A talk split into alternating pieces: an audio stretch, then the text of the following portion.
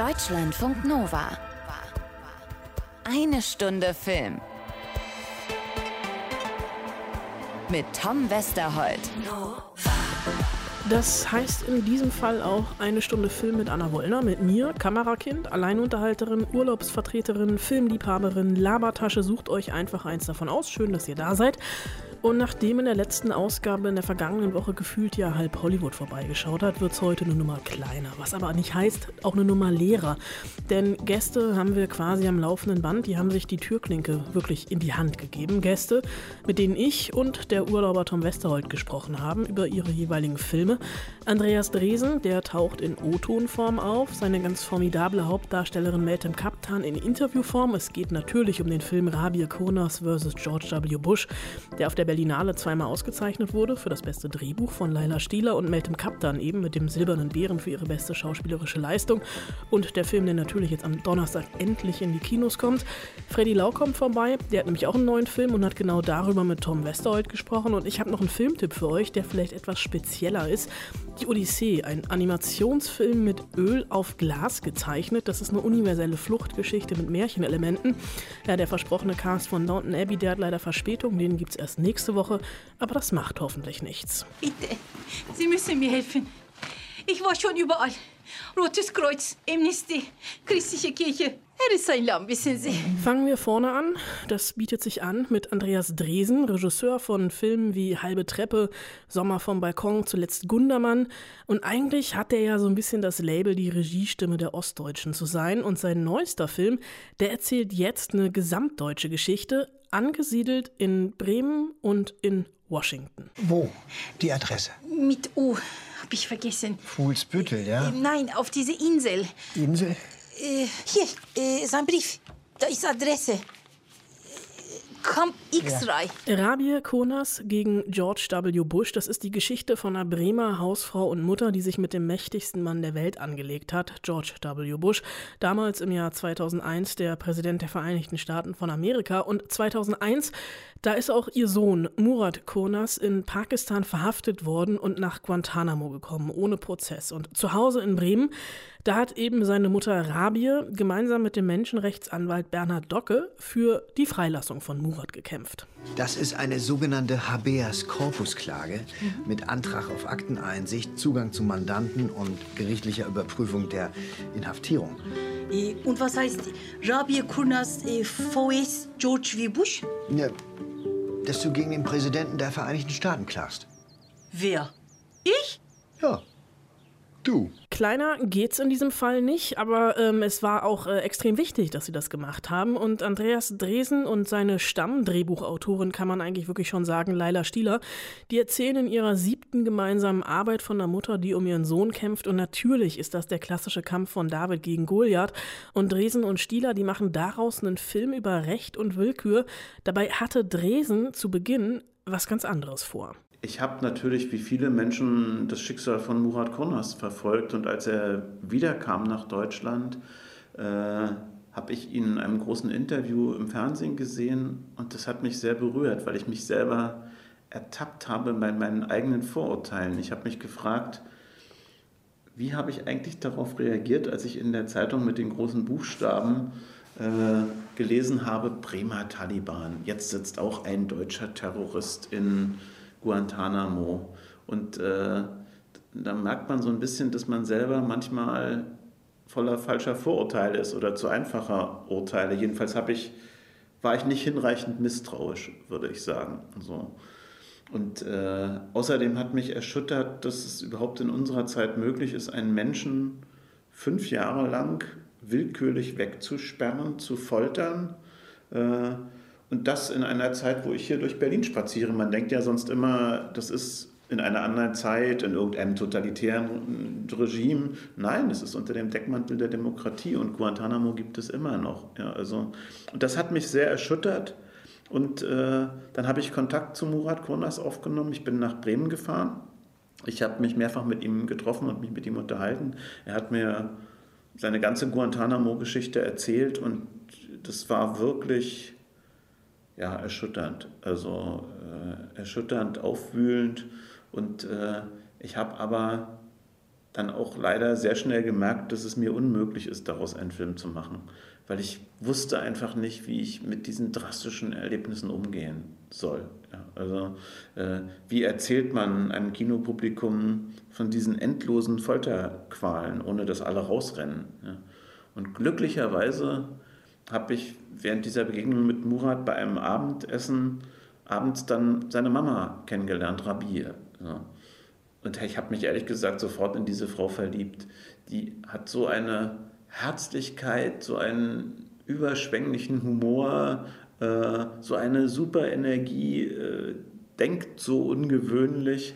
Äh, ja, und dann dachte ich, vielleicht ist es ja für mich leichter, aus ihrer Perspektive diese Geschichte zu erzählen, aus der Geschichte einer Mutter, die um ihren Sohn kämpft. Und durch diese Perspektive, also die Perspektive einer Mutter, die um ihren Sohn kämpft, bekommt die Geschichte eine spürbare Emotionalität, denn natürlich hat sie stets ein Ziel vor Augen, die Freilassung ihres Sohnes. Und das findet auch Dresen. Sie hat ja wirklich ein Ziel in diesem Film. Sie will ihren Sohn wieder haben. Aus der Perspektive von Murat möchte er natürlich gerne freikommen, aber er hat gar keine Chance, selber tätig zu werden. Und äh, die Geschichte von Rabir ist die Geschichte einer in Anführungsstrichen einfachen Frau, die sich die Mächt, gegen die Mächte dieser Welt auflehnt. Die tritt ja an gegen den mächtigsten Mann der Welt, gegen George W. Bush, ja, also damals der Präsident der Vereinigten Staaten. Und, äh, und sie schafft es. Und das fand ich, äh, das ist was sehr Schönes, weil in unseren Zeiten ist es ja doch häufig so, wir sitzen abend vorm Fernseher, äh, wir sehen die Nachrichten, wir sehen den Zustand unserer Welt und äh, dann sagt man sich schnell, ach, ich kann ja eh nichts machen, das ist ja alles so furchtbar und so.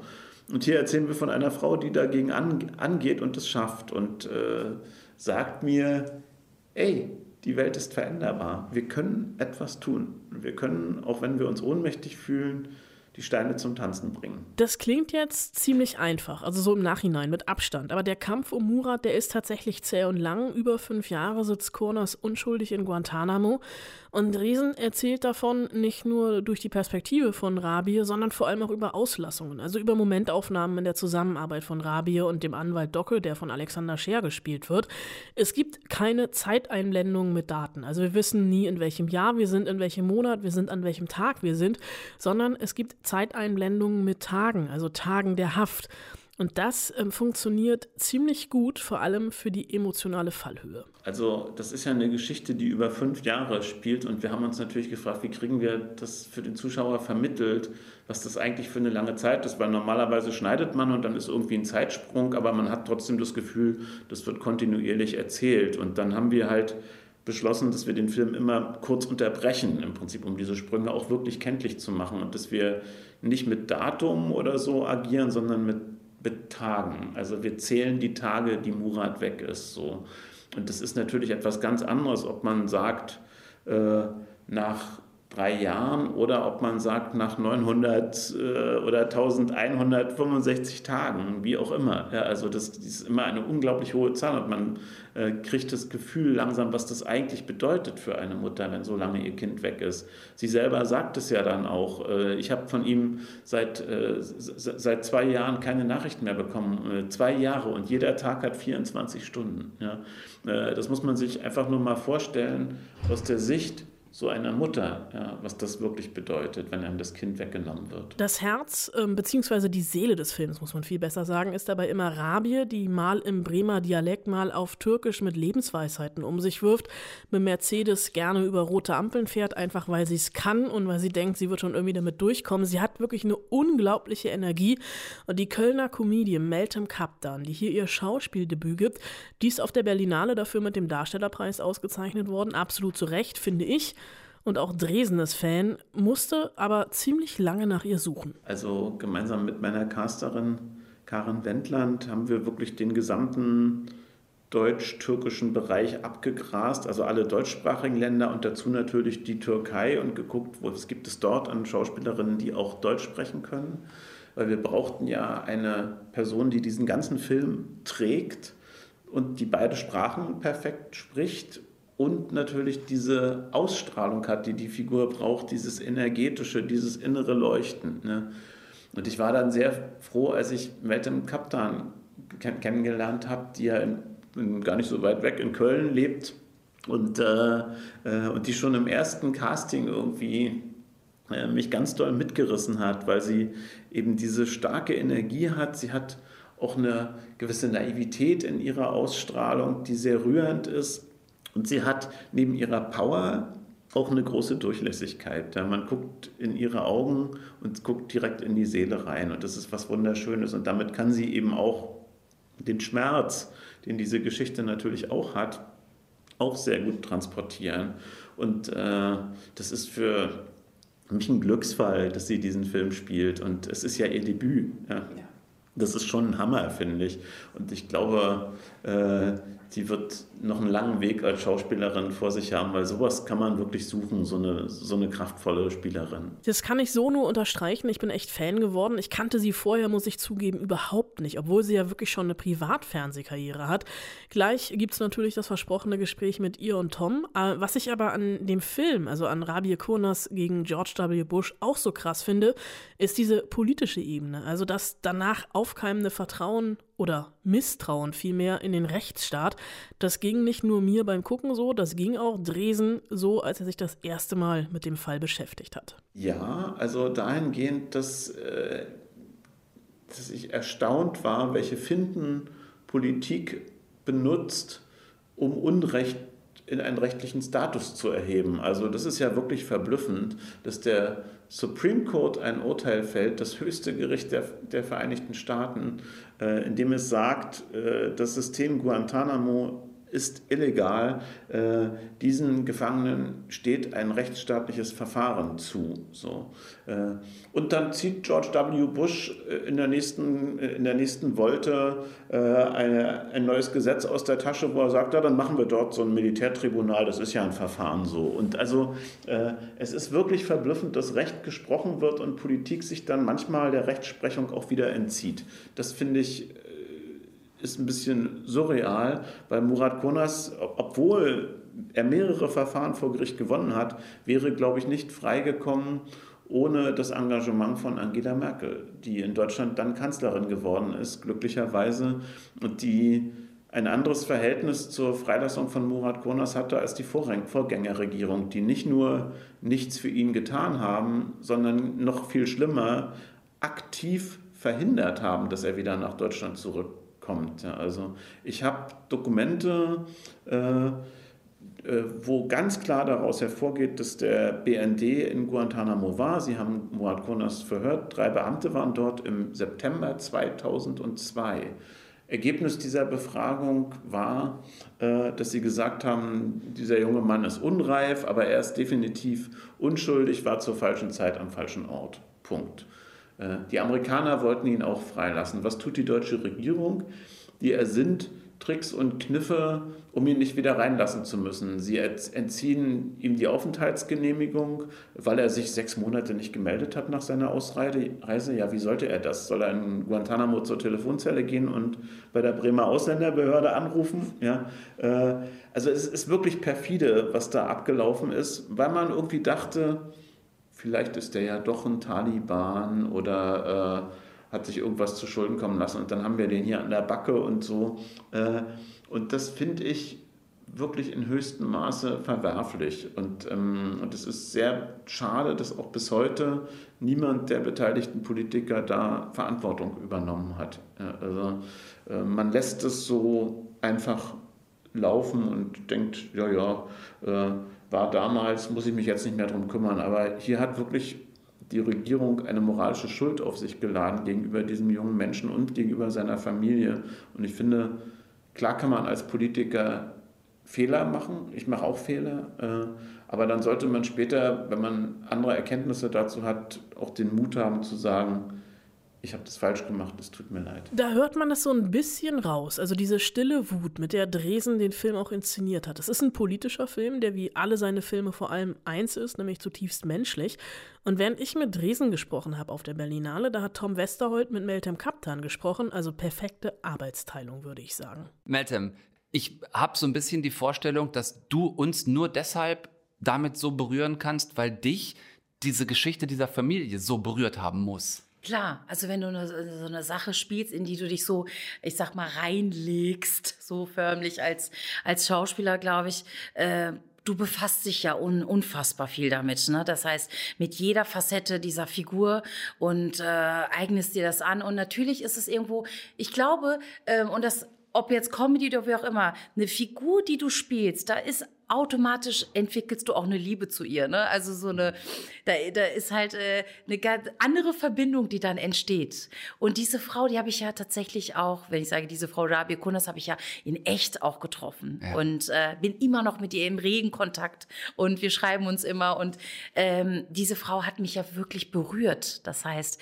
das ist ja tatsächlich hier nochmal die andere Situation, dass sich ein Menschen spielen darf, die es tatsächlich im echten Leben gibt. Mhm, ja, ne? und ich war mir sehr sicher, dass ähm, all das, was du auch an nicht unterzukriegendem Optimismus in diese Rolle reingelegt hast, auch die tatsächlich Comedy-Elemente, Stichwort echt jetzt, mhm. ähm, das, das wirst du dir nicht alles ausgedacht haben, sondern das wird von der echten Rabie kommen. Hat sie dir gesagt, wie sie das geschafft hat, über diesen langen Zeitraum ihren, ihren Mut, ihre Hoffnung und auch ihren Witz nicht zu verlieren? Und genau das ist das, was du gerade sagst. Das war nämlich die erste Fragestellung ähm, die ich hatte. Wie schafft es jemand, eine Mutter sechs Jahre, also in dem Fall bisher jetzt so, also fünf Jahre vor allen Dingen, aber mit der ganzen Vorgeschichte bis er zurückkommt, also es auszuhalten, ja. ähm, tatsächlich äh, zu wissen, mein Kind ist da gerade und wird gefoltert und ich muss ja aber meinen Alltag schaffen, habe noch zwei Kinder und muss meinen Alltag meistern. Wie schaffe ich es, durch den Tag zu kommen mit dem Gedanken,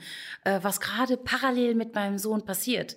Und ähm, das ist tatsächlich tatsächlich etwas, wo ich wirklich glaube und mit den ganzen Gesprächen mit ihr, es ist einmal diese große Kraft der Mütterlichkeit, dieser Mutterrolle, ja. die so anzunehmen und gleichzeitig, das sagt sie auch selber und das spürt man auch, ist es ihr Humor und ihre generell gesagt äh, die positive Einstellung zum Leben hm. Äh, und immer wieder äh, sich selber auch aus dieser Tragik rauszuholen, aus dieser Trauer Leichtigkeit reinzubringen, damit sie äh, tatsächlich dort äh, überleben kann und das Ganze auch wirklich meistern kann. Das ist, ist wahnsinnig beeindruckend und darüber hinaus vielleicht im Film noch mal beeindruckender, weil überhaupt kein einziger Dialog, in dem du bist in diesem Film, nach nach Drehbuch klingt, nach äh, Skript klingt. Es klingt alles improvisiert. Es klingt mhm. alles, als würde das in dem Augenblick spontan aus dir rauskommen. Wie habt ihr da dran gearbeitet? Also ganz speziell äh, Andreas Dresen, Alexander Scheer und du, so als mhm. vielleicht die drei Hauptfiguren. Ich glaube, so für mich war erstmal ganz wichtig, dass ich für mich so das Drehbuch erstmal aufsauge, so. Mhm.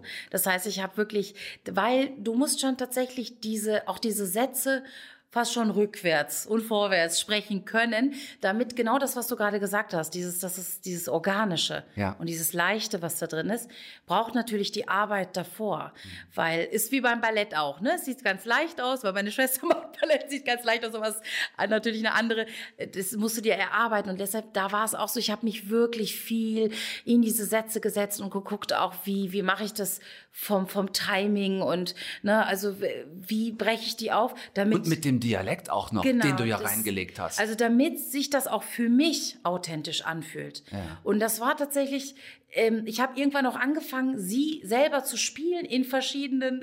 mein Mann hat auch immer wieder gedacht, guck mal, jetzt ist die Ravi in der Küche und macht jetzt, kocht jetzt da gerade was, weil ich dann wirklich auch mit meinem Mann plötzlich angefangen habe, wie Ravi zu sprechen und äh, wie sie auch mich hinzusetzen, all das, auch ihre Körpersprache zu üben. Und irgendwann kommt dieser Punkt, ja. da merkst du, es ist wie so ein Klick.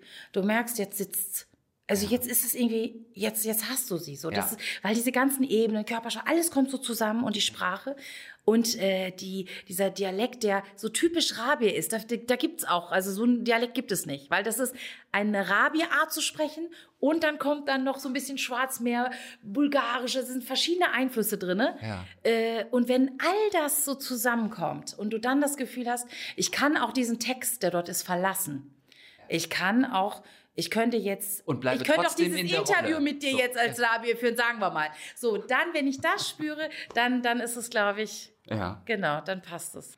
Diese äh, unglaubliche Chemie zwischen dir und Alexander Scheer, war die von Anfang an da oder habt ihr euch die erarbeitet Ich sage ganz ehrlich, der Alexander, ich habe ihn getroffen, ich habe gesagt, was für ein lustiger, bunter Vogel. Und äh, ich sage immer, immer wieder, wir sind so unterschiedlich und doch so gleich. Also es ist super. Ich fand ähm, tatsächlich, dass wir super, die, der Umgang war so kollegial. Mega. Also das war wirklich so dieses wirklich spielen, spielen lassen, Raum geben, dem Ja. anderen Raum lassen. Und äh, das war, äh, als hätten wir uns so irgendwie, äh, weiß ich nicht, so so Regeln, äh, so menschliche Regeln schon im Kopf so aufgestellt, wie wir dem anderen gegenüber stehen wollen, wenn man spielt. Und das fand ich so respektvoll. Ja. Und das spürst du, glaube ich. Also ich glaube, ähm, man sieht irgendwo, ich, ich weiß nicht, ich, ich, ich bilde mir immer ein zu sehen, auch so ein bisschen, ob Leute sich gut verstehen oder nicht äh, im Film, ob sie gut funktionieren im Team oder nicht. Ja. Ne, weil äh, ähm, das ist so, so wichtig, glaube ich. Absolut. Ich würde gerne auf einen Punkt noch mit dir zu sprechen kommen, den ich beim Schauen des Films ganz beeindruckend fand, weil mir so klar geworden ist, dass wir aus heutiger Sicht, äh, gut 20 Jahre nach 9-11, gucken wir auf sowas wie Guantanamo Bay unter diesen Menschenrechtsverletzungen, die dort stattgefunden haben. Und das ist uns relativ klar, ähm, wie, wie scheiße das war, was da abgelaufen ist. Wenn wir aber ganz ehrlich zu uns sind und ich ehrlich zu mir bin, stelle ich auch fest, im Jahr 2001, 2002, 2003 gab es so einen kollektiven, blinden Gehorsam, was die Aktionen der Amerikaner anging. Man war froh, dass äh, diesen Terroristen einer gegenübertritt. Und man hat es damals bei weitem nicht so in Frage gestellt, wie das heute der Fall war. Ich kann mich daran erinnern, die Amerikaner haben damals auf alles geschossen, was braune Augen und einen Bart hatte.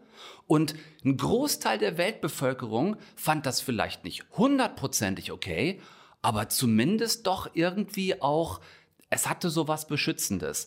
Und das hat sich über die Jahre so verändert. Wie ging dir das, wenn du dich erinnerst, wie ging dir das damals, wie geht's dir heute? Also ich muss dazu sagen, es hat viel mit 9-11 zu tun, ne? Also Punkt, bring Alles. auf den Punkt. Natürlich, so. alles hat mit Und ich 9/11 weiß, bei tun. 9-11 war das so, ich habe damals in Marburg studiert, ne? Und ähm, ich habe äh, kurz daraufhin bin ich nach Amerika gegangen. Es war ganz kurz nach 9-11. Und ich habe es auch gespürt, äh, als die Leute... Mhm. Hast du dann da allein aufgrund deines Namens schon ja, Probleme also gekriegt? im Sinne von, ich habe mit Pastorentöchtern gewohnt und als sie hörten Meltem Kaptan, dann haben die erstmal nachgeguckt, okay, türkischer Name und dann, oh Gott, Ne, also, und da musste ich denen erstmal die Angst nehmen, so. Das habe ich natürlich in allen Bereichen auch gespürt, dass da eine große Sensibilität war, aber wie auch nicht.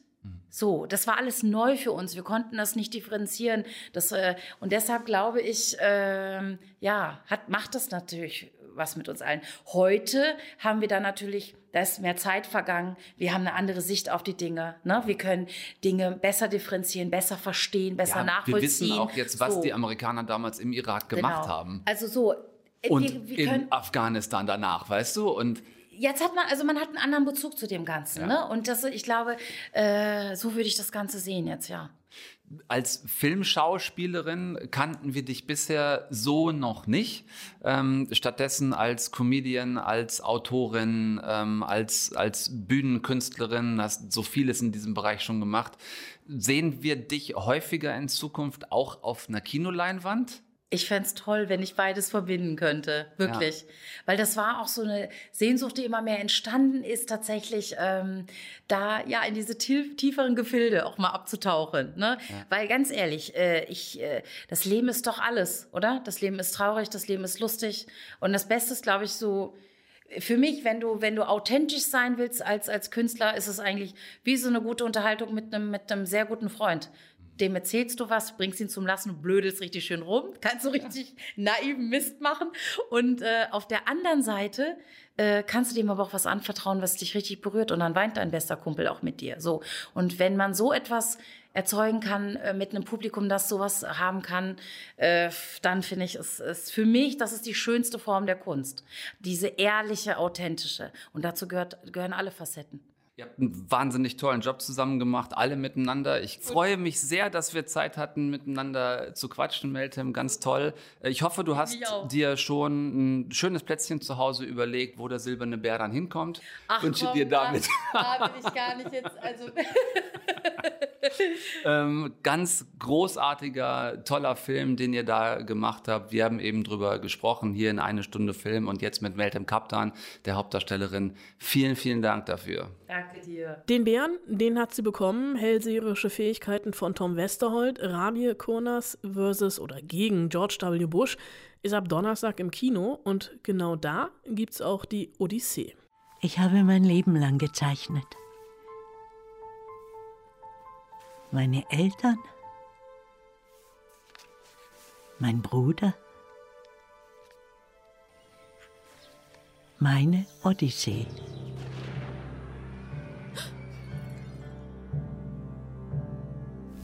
Was? Du hast nichts für mich? Willst du mich verarschen? Ich war 13 Jahre alt und hatte die Verantwortung für meinen Bruder. Wir mussten fliehen. Weit weg. Das ist tatsächlich ein Film, den ihr vermutlich noch nicht auf dem Zettel habt, aber haben solltet. Das ist ein Animationsfilm, gemalt mit Öl auf Glas.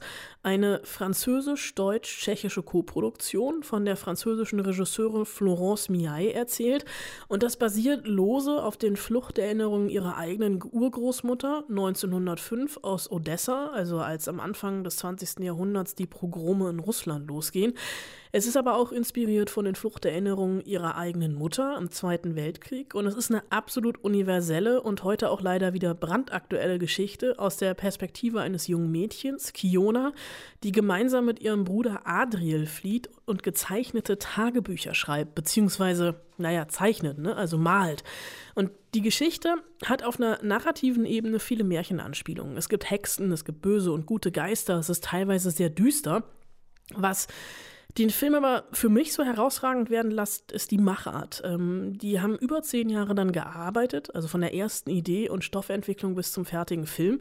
Und die Odyssee ist ähm, nicht am Computer animiert, wie wir das gewohnt sind, sondern der ist analog, also wirklich auf Glas gemalt, per Hand mit Ölfarbe und dann Bild für Bild mit einer Kamera abfotografiert. Das ist ein sehr aufwendiges Verfahren, vor allem aus künstlerischer Sicht. Da haben drei Animationsteams in Toulouse, Prag und Leipzig mehrere Jahre dran gearbeitet und wirklich Schicht für Schicht, Bild für Bild animiert. Ich hatte das große Privileg, mir einen dieser Tische mal anzugucken. Das sind wirklich vier Glasplatten übereinander für verschiedene Ebenen, also für Hintergründe, für verschiedene Figuren etc. Der Vorteil, dass das Ganze mit Ölfarben gemalt ist, Ölfarbe hat die Eigenschaft, sehr langsam zu trocknen und die einzelnen Bilder, die konnten deswegen mit Wattestäbchen und Farbe leicht verändert werden für die einzelnen Bewegungen. Das hat im fertigen Film dann so ein bisschen was Flirrendes, Unmittelbares, aber auch Abstraktes. Und wir wissen natürlich, ähm, eine Sekunde Film sind 24 Einzelbilder. Hier hat man schon nur in Anführungsstrichen mit zwölf Einzelbildern ähm, gearbeitet in der Sekunde. Das ist aber trotzdem jede Menge Arbeit gewesen. Ich habe mit zwei Animatorinnen gesprochen, die eben in Leipzig daran gearbeitet haben und die haben für knapp 16 bis 18 Minuten Film eineinhalb Jahre daran gesessen, jeden Tag. Das müsst ihr euch echt mal reinziehen. Richtige Sisyphos-Arbeit, also dafür wirklich nur Respekt. Und Animationsfilme für Erwachsene gibt es ja eh viel zu selten. Und dann auch noch in dieser Tradition der Glasmalerei, das ist wirklich einzigartig. Also deswegen von mir nur den Tipp, guckt es euch an und das auf der möglichst großen Leinwand. Echten Einsatz gibt es jetzt auch nochmal äh, von Tom Westerholt, äh, gerade von Corona genesen und im Urlaub. Der hat vor Corona und vor dem Urlaub noch mit Freddy Lau gesprochen. Der ist ab Donnerstag nämlich auch mal wieder im Kino, im Familienfilm Wolke unterm Dach.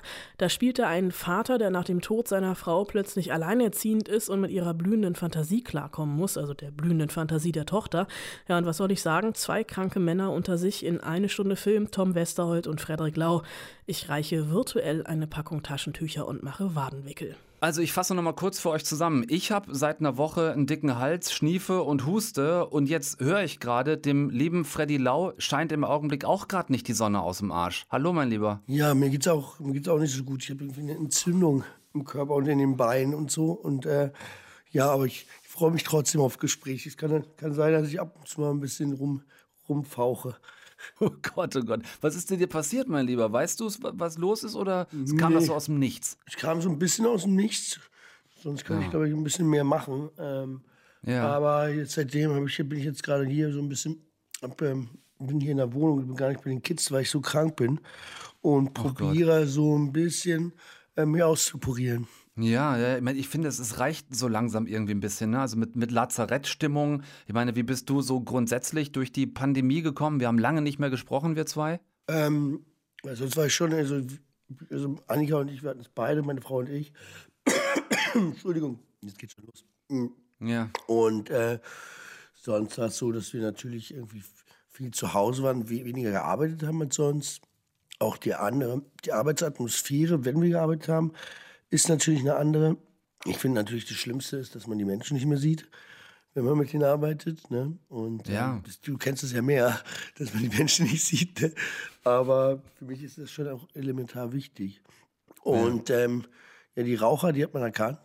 Aber sonst, sonst irgendwie teilweise 70 Prozent oder 80 Prozent keine. Ja, Wolke unterm Dach ist auch, glaube ich, zumindest zu Teilen noch so in der ersten Pandemiewelle entstanden. Oder wart ihr da mit Drehen schon fertig? Nee, ne? Nee, nee, das war mittendrin. Wir haben trotzdem gedreht. Der erste Film ist wirklich in der Pandemie. Deswegen auch schwierig zu drehen. Ähm, aber auch insgesamt ein Thema, was einen natürlich irgendwie auch die ganze Zeit dann umtreibt während, während des Drehs. Das heißt, ähm, man geht auch morgens nicht gerne zur Arbeit. Man kommt nach Hause und ist eigentlich glücklich, oder ins Hotelzimmer, und ist eigentlich glücklich, ähm, den Tag gemeistert zu haben. Und am nächsten Tag denkt, hau- haut man dann schon manchmal ins Kissen und sagt sich, okay, jetzt geht's halt, ach, jetzt, jetzt wird's wieder tough. Ich kann mich gut erinnern, äh, als wir über Simpel gesprochen haben, äh, zusammen mit äh, David Cross damals. Da hast du mir im Gespräch erzählt, weil da haben wir auch geredet über so, wie das ist, wenn man für jemand anderen Verantwortung übernehmen muss. Und da hast du gesagt, kann ich mich gut dran erinnern, ähm, so grob zusammengefasst, äh, ohne Annika würdest du dich manchmal auch einigermaßen äh, aufgeschmissen fühlen. Und ähm, ne, also ihr seid verheiratet, ihr habt auch gemeinsame Kinder und dann musst du dich mit so einem Drehbuch beschäftigen. Das, das löst doch mit Sicherheit dann auch was aus. Du hast gerade schon gesagt, so richtig gerne beschäftigen wolltest du dich damit eigentlich nicht mit dem Thema. Nee, definitiv nicht. Und es war dann auch so, dass ich mich, mir eigentlich nur gewünscht habe, nach Hause zu kommen. Und das war natürlich dann auch wieder unter Pandemiebedingungen total schwierig, weil ich nicht nach Hause durfte. Und auch nicht an den Wochenenden, um alle zu schützen. Und äh, insofern war es eine lange, lange Zeit ohne meine Familie. Und ich habe mich sehr darauf gefreut. Und es war dann schon auch wieder ein toll, nach Hause zu kommen, sozusagen. Und seine Frau in den Arm zu nehmen und seine Kinder. Du bist selber äh, Papa von dreien. Jetzt habe ich mich gefragt, wenn ich dich mit deiner Filmtochter zusammen sehe, wie viel echter Papa Freddy Lau fließt so in den Film Papa ein? Ja, ich würde, ich bin, ich bin schon ein anderer Papa, so von der Umgangs, von der Umgangsform, glaube ich. ich. Ich hätte sie auch wahrscheinlich auch gelassen da oben auf dem Dachboden und das eher zugelassen und fast schon unterstützt. Ähm, aber es war trotzdem mit der Kleinen zu drehen. Natürlich, ich bin so ein totaler körperlicher Typ auch. Ich bin dann, bin dann am Kuscheln mit der Kleinen gewesen. Meine Tochter war schon ganz, war schon ganz eifersüchtig. Die hat ab und zu mal angerufen. und dann hat sie gesehen, ich habe gesagt, ja, ich habe jetzt eine Filmtochter. Wie? Und musste ich ihr jetzt erstmal erklären, dass sie natürlich immer trotzdem noch meine große Liebe ist. Hast du so deiner Tochter gesagt, ich spiele das nur, wirklich, ich schwöre. So sieht's aus. Du spielst auch gerne und viel mit Bekannten und Freunden zusammen, sage ich jetzt mal einfach so. Ne? Deine Filmfrau äh, Hanna Herzsprung kennst du auch aus verschiedenen Filmen schon. Andere, die mir einfallen, sind ähm, Caroline Herfurth, mit der du auch schon irgendwie mehrere Sachen zusammen gemacht hast. Und äh, natürlich Kida. äh, Kida Ramadan, mit dem du ja auch mittlerweile durchaus äh, befreundet bist. Dass du mit so Leuten immer wieder drehst, ist das eher Zufall, was sich durchs Casting ergibt, oder ist da schon auch Absicht bei dir hinter? Das ist schon Absicht. Also wir unterstützen uns auch immer gegenseitig und sehen uns dann irgendwie auch in den Rollen und sagen, ach komm, der kann jetzt so spielen. Insofern ist es ja auch, also man muss sich auch überlegen, es ist ja auch irgendwie Lebenszeit. Und dann quasi auch so ein Stück Freundschaft und eine Familie dazu haben am Set, macht dann dann immer schon auch ein bisschen was ruhiger und freut sich. Natürlich ist es aber trotzdem auch toll, mit neuen Schauspielern zusammenzudrehen. Aber manchmal ergibt sich das. Und wenn jetzt Kida eine Serie dreht, dann bin ich natürlich dabei. Ist ja keine Frage. Ja. Ist das das, um da kurz vorzugreifen, ist das das, was jetzt ansteht? Ich habe mitgekriegt, du drehst Serie. Hat das mit Kida wieder zu tun? Ja, also es gibt jetzt im, ich drehe im Juni eine Serie für Netflix, da wird ähm, Kida wahrscheinlich nicht dabei sein. Das wird ein großes Ding, aber jetzt drehen wir auch Santa Fu. Das ist im, in den Knast ähm, in Hamburg und äh, da führt Kida auch Regie. Und das, das sind wir gerade hier am Vorbereiten, ja. Aha, okay. Ähm, in Berlin wächst kein Orangenbaum, war Kidas erste Regie. Selbstverständlich hast du da auch mitgespielt. Was, äh, was entwickelt sich da gerade? Wird Kida jetzt äh, mehr und mehr zum Filmemacher hinter der Kamera? Ja, er hat da Freude dran und ähm, ich finde es gut. Also man, er geht da, er hat auch ganz viele, das, der Typ ist auch jemand, der total ähm, Lust hat irgendwie und fleißig ist, fleißig ist das richtige Wort, fleißig ist und, und die, die ihn jetzt umsetzen will, das machen und äh, und insofern freue ich mich darüber, dass er jetzt auch gerade diesen Regieweg geht und probiert jetzt eigene Geschichten zu erzählen. Ja, er ist einer, der, der auch sucht, habe ich so das Gefühl immer. Ja, total, total. So ein bisschen so ein Getriebener, ne? Ja, aber finde ich gut. Und du bleibst ihm vor der Kamera treu oder ist denkbar, dass dich das irgendwann auch kickt, mal hinter die Kamera zu wechseln? Ja, wir haben jetzt ähm, die Macadamian Mothermilk, so heißt unsere Firma, die haben wir gegründet. Ähm, und probieren jetzt, äh, probieren jetzt ähm, auch eigene Filme, eigene Stoffe zu verwirklichen. Ähm, dann habe ich schon auch mal Bock, Regie zu machen, klar. Ähm, also ich, ich, bin dafür alles offen. Ich habe Lust, alles auszuprobieren. Aber auch so im Leben.